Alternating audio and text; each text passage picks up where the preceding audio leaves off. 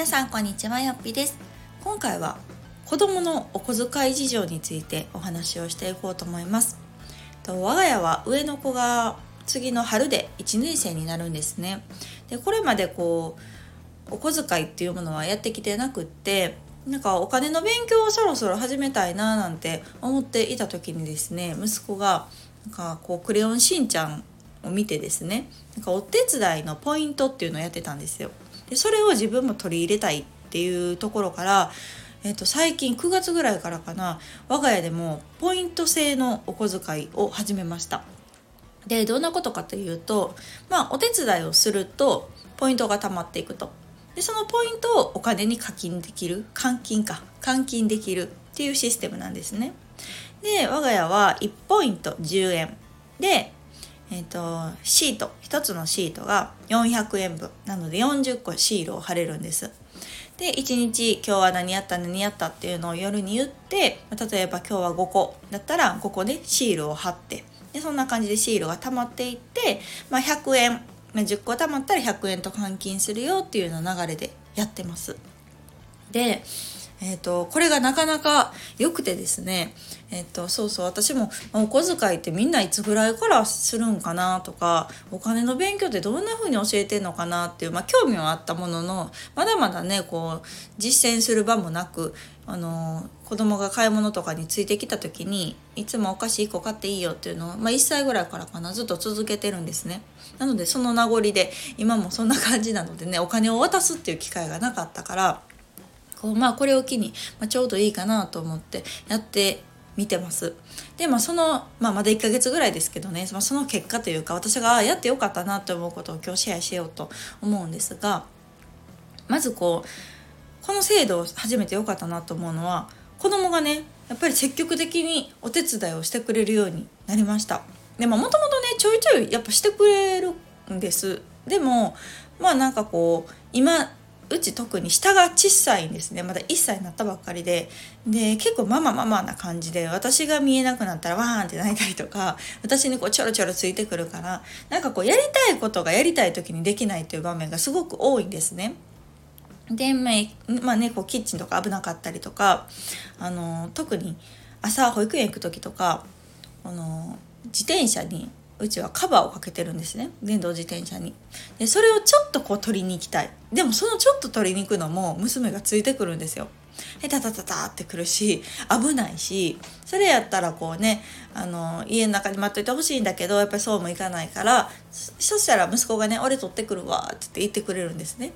でそうするとほんとちょっとのことなんですけど私としては大助かりでその間私と娘が部屋の中にいてね息子がささっとこう行ってあのカバーを取って保育園の荷物を載せてとかってしてくれるだけでもめちゃくちゃ助かるっていう場面があるからあの単純に私がめっちゃ助かってるっていう メリットがまあ大きいです。で息子にとってのメリットとしては、まあ、そんな感じでねお手伝いをまあしてくれるっていうメリットプラスあの、まあ、お手伝いもね常にこういっぱいあるわけじゃないんですよ、まあ、よくよくやってみるとね。今別にないなみたいな時も息子は何か手伝うことないとかってもうお手伝いを探してるんですね。やっぱポイント貯めたさに。で、まあ、ある時はお願いするんですけど、まあ、ない時は「えー、今別にないな」とかって言ったらこう自分で探すようになって「ママこれやろうか」とかこれしとこうかとかっていうのをこう提案してくるようになったんですね。でそれが今回私一番やってよかったことやなと思っててでこう仕事もそうですけどなんかこう与えられてやるっていう仕事とやっぱり自分から何かうん周りを見て気づいて提案する仕事っていうのはまた全然違うなと感じてます。で前者のその言われたこと例えば私がこれやってあれやってって言われたことをやってくれるのもまあまあ助かるんだけど自分からなんかこれやったらママ助かるかなとかこれやったらなんかパパ喜ぶかなとかなそんなことをね言ってくるんですよ。でこれやろうかとかってまあね裏にはそのポイントをしたっていうのはきっとあるとは思うんですけどまあそうやったとしても私はいいと思っててあの仕事もそうじゃないですかお給料とかあの皆さんねあのお金やっぱりもらえるっていうところもすごくモチベーションにつながるなと思っているので特にこう私の今の働き方の場合はお給料じゃなくて自分がまあやった分だけね報酬をもらうっていうフリーランスの働き方なのでなんかそういうのが好きなんですよ。なんかこう自分でこう価値を見いだしてその価値を提供して交換で報酬をもらうみたいなあの働き方ってなんか面白いなと思ってるタイプなのでで子供もそんな感じでこう私が毎月ね、まあ、例えば500円とか1,000円とかっていうお小遣いを毎月入って渡すんじゃなくって自分でこう動く、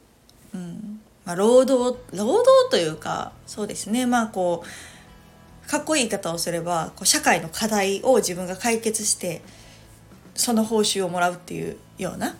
もっともっと小さい版でそれが家庭の話でねあのお手伝いっていうところではあるんですけどでもそれってなんか似てるなと思ってだそういう働き方ができると自分には何ができるんやろうなとか今何がこう周りがね必要なんかなニーズがあるんかなとかそういうのを考えて照らし合わせる力っていうのがなんかちょっとずつついていってくれたらいいななんて今思っています。あとはそのお金の勉強10円が10枚貯まったら100円でとか100円が10枚貯まったら1,000円お札になってとかなんかそういうのが結構こう不思議というか今私たちはね当たり前ですけど子供にとってはなんかへえみたいな面白いみたいです。でこの100円が何枚貯まったら何ができてとかっていうのも結構具体的だから子供もすごくこう分かりやすいみたいででうち今その年長の子が6歳なんですけどえっと、まあ大体お菓子って100円ぐらいじゃないですか。なので、100円1枚やったらお菓子と交換できるよとか、100円3枚やったらガチャガチャ1回できるよ。あと、ウルトラマンが結構好きなんですね。ウルトラマンの人形っていう15センチぐらいかなの人形が660円するんですよ結構高いですよね なんかそれとかを買いたかったら100円を7枚集めないといけない7枚ってことは70個お手伝いしないといけないとかっていうそういうね数字とかを使ったら「えー!」みたいな 今まで「えー、なんかウルトラマン買って買って!」みたいな感じなんが実はこんなにお小遣いをしないと買えないのかっていう気づきになったりとかねしてます。でまあ面白いのがね私に「えウルトラマンこう5枚と交換に変えて」とかって言ってくるんですけどねなんかそんなん私に言われてもあかんお店の人に言わんとって言って今度それやったら交渉しといてとかって話をしてます。なんかそんな感じでなんかあ意外とこう日常に溶け込んでというかこうお金の勉強っていう風にしなくってもこうお手伝いやったりとか自分が普段ね欲しいものとかと照らし合わせながらなんとなくこのお金っていうものを学んでいく。でそのお金の、うん、そう値段とかね数字だけの話じゃなくってこれを手に入れるためには何をしないといけないのかとかその何をっていうのはどんなものがあるのかそれはこう私から提示されたもの以外に生み出すためには、まあ、要はその給料みたいなもの以外のそれプラスアルファのお金ポイントを手に入れるためにはどうしないといけないのかっていうのをやっぱり考えるっていうのはすごくいいなと感じてます。だからこう皆さんのお小遣い事情だったりとかお金の勉強どういうふうにしてるのかなっていうのもすごく興味があるんですけど今のところね我が家はそんな感じでやってます。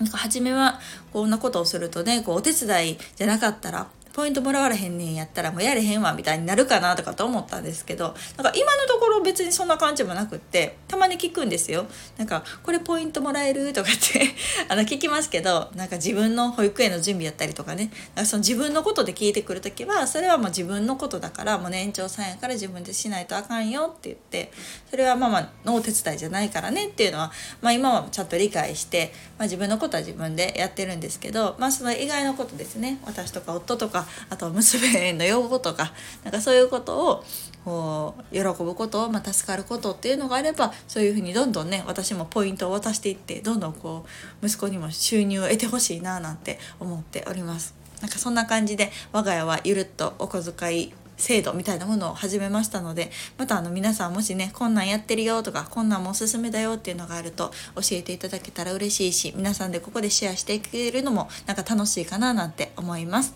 ではまた次回の放送をお楽しみに。さよなら。